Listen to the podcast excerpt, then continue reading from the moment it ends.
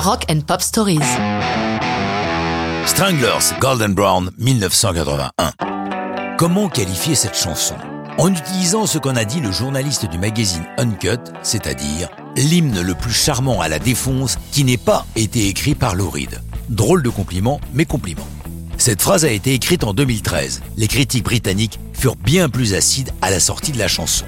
En 81, on a l'impression que l'avenir des Stranglers est derrière eux. Ils ont été ruinés par la production de leur album précédent, enregistré avec des moyens colossaux pour un résultat désastreux. De plus, leur maison de disque vient d'être absorbée par une plus grosse qui les considère comme des has -been.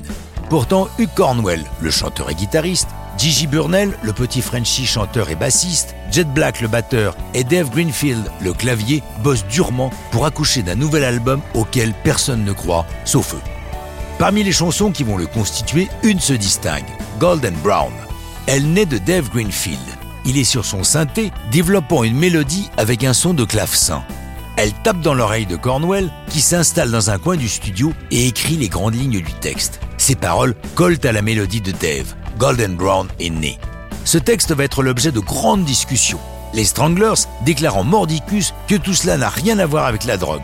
Gigi Burnell ayant même le culot de dire dans une interview que c'est une histoire de grippe. Il faut attendre 2001 pour que Cornwell nous éclaire. Il dit c'est effectivement une histoire autour de l'héroïne, mais également à propos d'une fille. Il y a donc deux grilles de lecture, car effectivement sa petite amie de l'époque est méditerranéenne et a un bronzage doré brun, donc golden brown. Musicalement, c'est une valse, pas tout à fait, mais quasiment.